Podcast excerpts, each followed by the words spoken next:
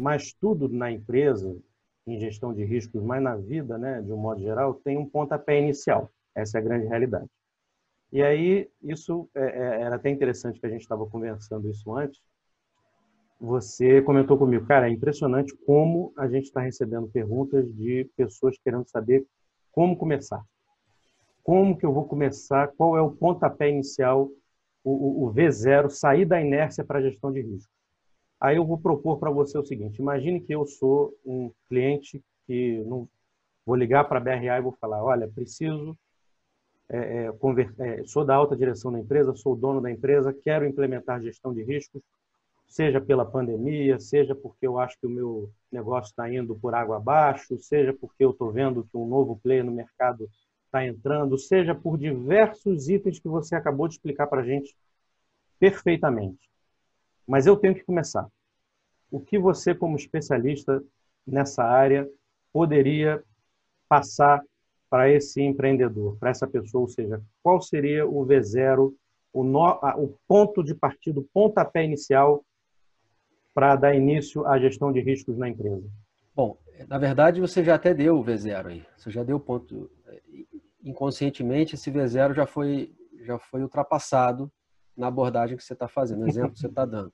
Porque a partir do momento que a alta direção que está fazendo contato, esse já é o ponto principal ela demonstra de cara que ela está interessada e preocupada com esse aspecto.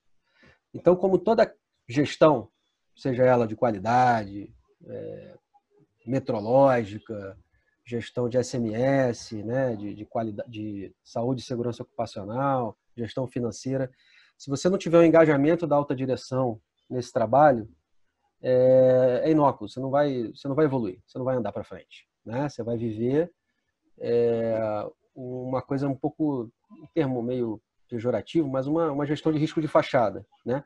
Uhum. Porque se a, se a alta direção não está disposta a fazer investimento diante de uma oportunidade, ou fazer investimento para evitar uma ameaça, né? Por exemplo, investimento em segurança, investimento em, em, é, em plano de manutenção de máquinas, exemplos, né? Bem, bem, bem objetivos.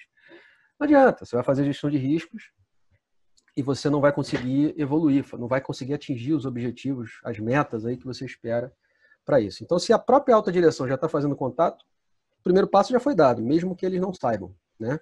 Uhum. Ela tem que estar diretamente envolvida, né? Ela tem que garantir os investimentos necessários, ela tem que participar do desenvolvimento das políticas de gestão de risco, é, identificar as metas, quais são os primeiros os objetivos, né? E depois as metas é, em torno do plano estratégico, né?